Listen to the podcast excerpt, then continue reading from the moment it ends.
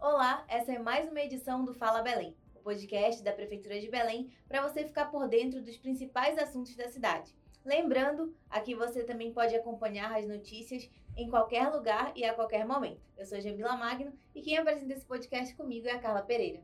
Tudo bem, Jamila? Então, o tema que nós iremos abordar hoje é saúde. E para falar mais sobre o assunto, temos dois convidados especiais. Oi, eu sou Leila Flores, diretora do Departamento de Vigilância em Saúde da Secretaria Municipal de Saúde de Belém. Olá, pessoal. Eu sou Sérgio Amorim, secretário municipal de Saúde. Belém é uma cidade privilegiada, né? Tem sol, chuva quase todo dia. Porém, quando chega nesse período de janeiro, a gente entra no, chamado inverno amazônico, não é isso mesmo, doutora? Você pode falar um pouquinho pra gente assim dessas doenças que acabam surgindo nesse mês, nesse período? O bom da chuva é esse clima, né? Que fica gostoso. Mas a gente precisa se preocupar sim com o aumento da incidência de algumas doenças que tendem a aumentar nesse período de chuva. Quais são essas doenças? É, dengue, zika, chikungunya, as doenças de transmissão respiratória, né, as gripes, a leptospirose. Então, as doenças da chuva, é, que vêm com o período chuvoso, elas realmente causam preocupações. E a gente precisa estar atento né, às orientações que, que para ter, para evitar que aconteça essas, essas doenças, que elas ocorram, que algumas delas agravam muito e podem levar até a morte. Você pode falar um pouquinho assim sobre essas precauções, né? Bem, a gente pode falar do, dessas conhecidas logo nossas, que são a, a dengue, a zika e chikungunya, né? O município de Belém trabalha ininterruptamente durante o ano inteiro na prevenção desses agravos, né? Dessas doenças que a gente chama doenças de transmissão vetorial ou arboviroses. E a gente sabe que a melhor maneira de prevenção é evitar que o mosquito nasça.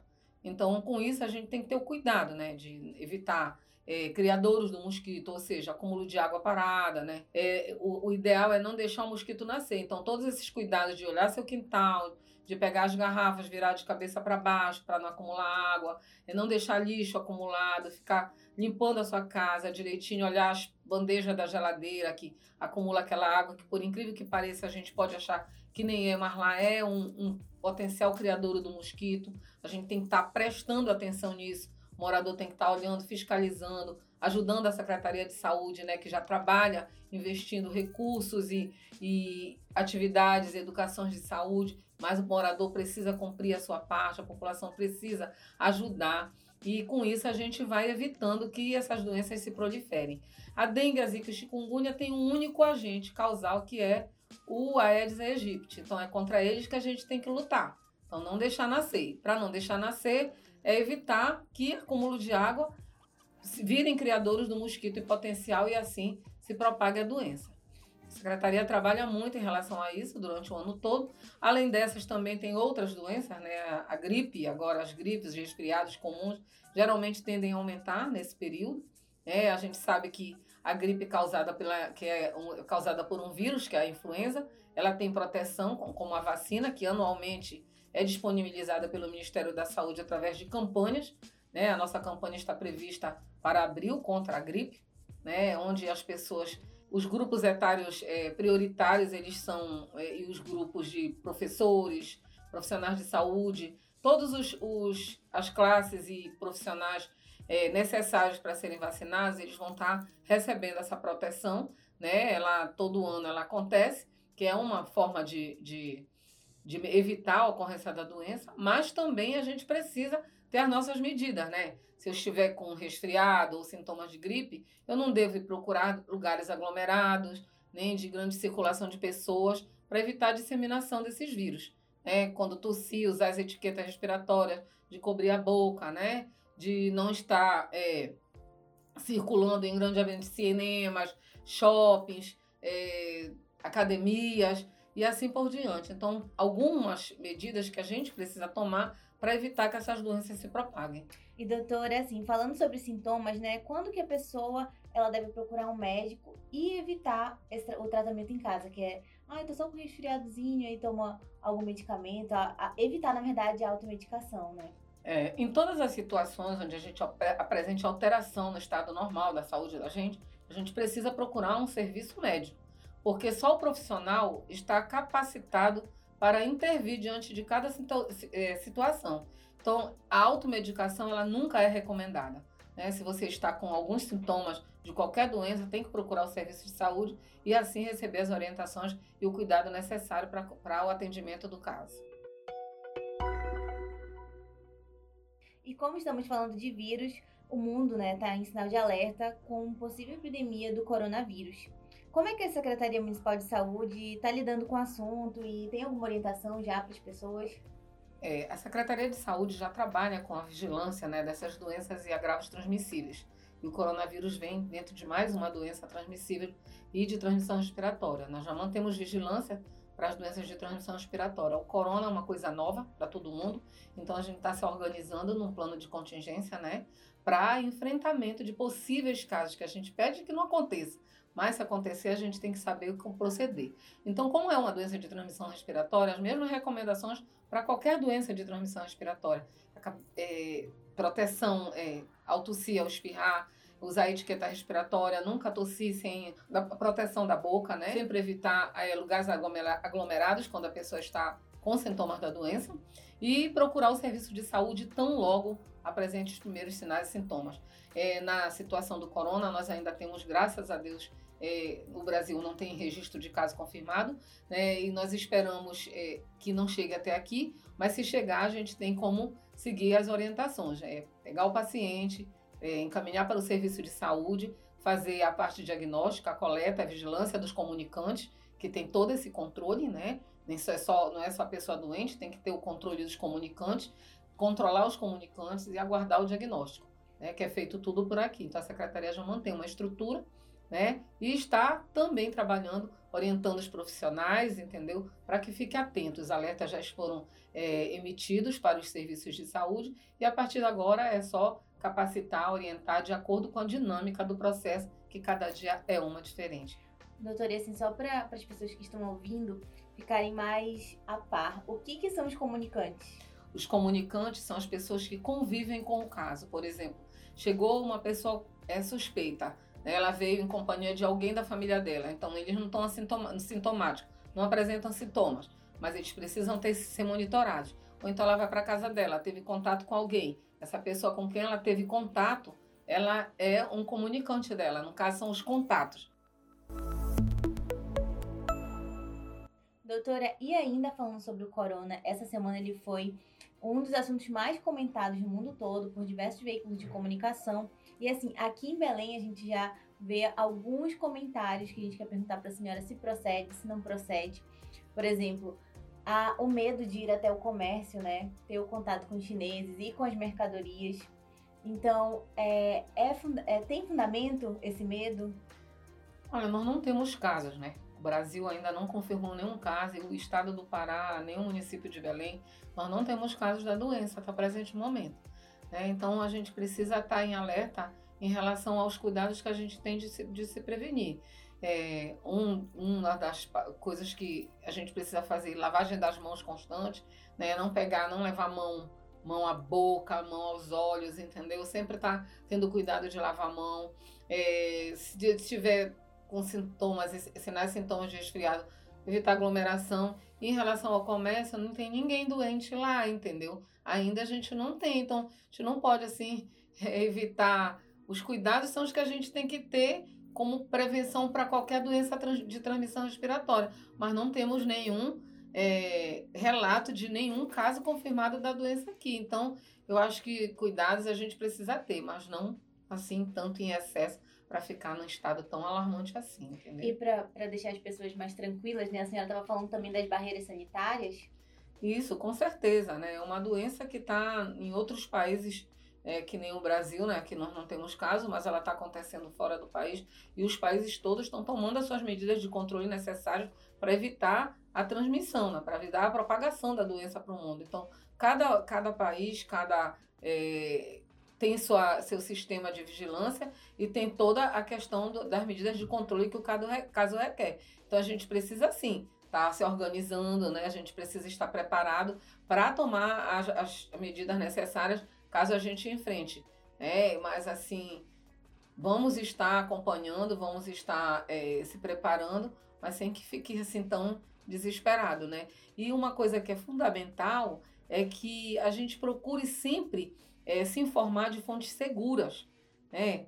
Exemplo, aqui no Brasil a gente tem as fontes do Ministério da Saúde. Essas são as únicas informações é, do Ministério que são de fonte oficial. Então a gente precisa sempre estar atento, se quiser se informar, se quiser procurar alguma coisa dentro do Brasil a respeito da doença, é o Ministério da Saúde, né? Não acreditar muito em muitas notícias que andam circulando evitar por aí. fake news, Evitar né? fake news. Então, lembrando, aqui em Belém, essas mensagens de WhatsApp já- que já estão circulando são falsas, né? É, nós não temos nenhum caso registrado da doença, nem suspeito e nem confirmado.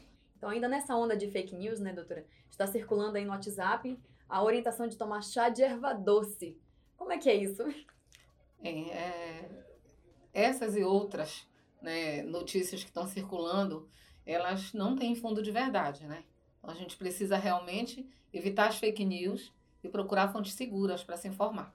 tá? Então eu sugiro que quem queira procurar maiores detalhes e maiores informações acerca, procure os sites oficiais. né? O Ministério da Saúde, no caso no Brasil, é, é a fonte mais oficial, né? Possível e importante e fidedigna para as informações que a gente precisa ter. E voltando a falar sobre o que a senhora falou lá atrás, sobre as barreiras sanitárias, como que elas são desenvolvidas e, e o que, que é isso? São todas as medidas que a gente precisa tomar para evitar a propagação, propagação da doença. Então, todos os lugares estão, todo, todos os lugares onde há circulação e todos os países do mundo hoje, né, na situação de, por exemplo, o Brasil em risco iminente, eles estão todo mundo se preparando para evitar a propagação da doença. E se por acaso entrar algum caso, o que a gente vai fazer para evitar que esse caso se dissemine, se multiplique e assim a gente viva uma epidemia? Então, as barreiras são tudo que impeça a propagação da doença. E isso inclui a questão dessas viagens para o exterior, não é isso mesmo? É, o Brasil já recomenda agora, né, que as pessoas não viajem para áreas onde estão acontecendo os casos, né? A gente precisa ter todos esses cuidados, porque só assim a gente pode estar evitando a ocorrência de um número de casos aqui no, no nosso país e, e a propagação e evitar, assim, uma epidemia, né, da doença. E é o tempo também das pessoas tentarem descobrir o que Exatamente. é isso, como tratá-la É, melhor, né? E conhecer, né? Porque nós estamos aprendendo a conhecer agora, não sabemos muita coisa, né? Então a gente vai conhecer ainda uma coisa que nos foi apresentada agora, todo mundo conhecendo. Então a gente ainda tem muitas coisas a descobrir. Então precisamos ter cautela, né? Precisamos ter segurança das informações, né? em tomar as medidas, é, nada de medida drástica, estamos sendo conscientes, ponderados, né? E seguros e cautelosos. Mas a gente precisa se preparar. Então, todo mundo ficando tranquilo, pode ir no comércio, pode É. comprar seus artiguinhos de, de carnaval, que tá tudo certo. É, e não é só corona. A gente tem outros vírus que circulam, Sim. né? Então a gente precisa ter cuidado em geral, né? Corona é um que veio novo que a gente não sabe, mas a gente tem os que a gente já conhece aí, que a gente precisa estar se protegendo. E lembrando, E lembrando, exatamente. Por falar ainda em saúde, a gente tem aqui o secretário de saúde, Sérgio Amorim, né? E eu queria que o senhor pudesse falar um pouco mais do que a Prefeitura de Belém tem feito para investir na saúde no município. Bem, é, o município de Belém vem realmente investindo pesadamente na saúde através da secretaria. Pra você ter uma ideia, em 2013 nós tínhamos uma UPA que mal funcionava. Hoje nós já temos mais três UPAs funcionando, né, que é a Sacramento, a Terra Firme e Marambaia. Agora, em fevereiro, iremos entregar a UPA do Jurunas. Nós tínhamos dois pronto-socorros velhos, o pronto-socorro da 14 e o pronto-socorro do Guamá. A 14 foi reformada, ampliada, equipada. Estamos também entregando o pronto-socorro do Guamá, né, também ampliado, saindo de 68 para 93 leitos, agora com tomógrafo. Um novo hospital, uma coisa assim que as pessoas vão se surpreender com o investimento realizado lá. Além disso, nós temos a aquisição do Dom Zico, né, que foi colocado também como retaguarda da nossa rede de urgência, são 68 leitos lá, também com centro cirúrgico, com UTI. Nós temos ambulâncias de atendimento na rede de atenção básica, que em 2012 o município não tinha nenhuma. Hoje a gente tem em torno de 30 ambulâncias atendendo a toda a rede. O SAMU, que hoje 26 ambulâncias atendendo a população na rede de urgência, duas ambulâncias atendendo a população ribeirinha, oito motolâncias atendendo é, aquele, a, aquele serviço rápido que chama e já chega uma equipe para verificar as condições do paciente que sofreu algum caso de acidente. Secretário, foram muitas ampliações e implementações né, no Serviço Municipal de Saúde.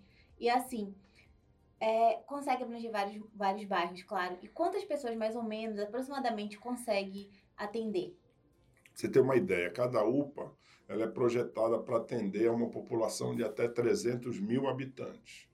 Então, com a entrega da UPA do Jurunas, Belém ficará coberta 100% na rede de urgência e emergência, porque nós teremos cinco UPAs, cada UPA 300 mil habitantes, Belém tem em média aí um milhão e meio, então nós teremos toda a, a cidade de Belém né, atendida, coberta pela rede de urgência e emergência. Além dos pronto-socorros. Nós temos também o Hospital de Mosqueiro, é importante que houve uma reforma e ampliação lá também, que mais de 30 anos de hospital, primeira vez que se, se investiu pesadamente lá na melhoria, na qualidade do serviço.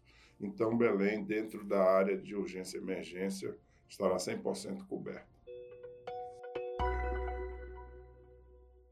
Doutora Leila, resgatando um pouco essa nossa conversa do início, é, onde a senhora estava falando dessas doenças propícias nesse período do inverno chuvoso.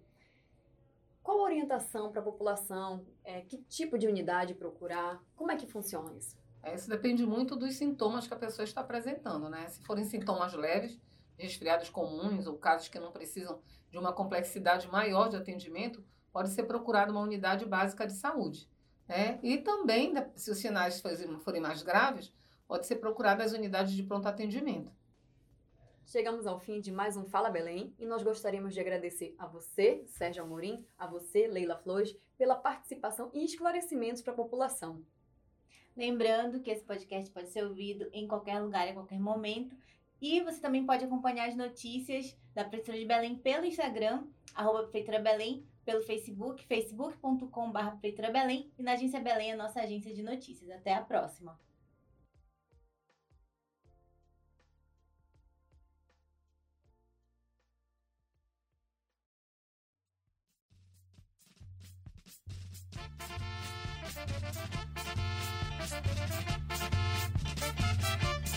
Pessoal, gravando um recadinho aqui no final desse podcast. Vocês lembram da Jamara Pereira, que foi nossa entrevistada lá no segundo podcast que falava sobre educação? Ela era aluna do Cursinho Municipal de Belém e a gente acabou de receber a notícia que ela passou em terapia ocupacional na UFPA e na UFRJ, na Universidade do Rio de Janeiro. Então, Jamara, a gente deseja muita sorte nessa nova etapa e meus parabéns. Agora não me iludo, estou com a cuca controlada, já não sou mais.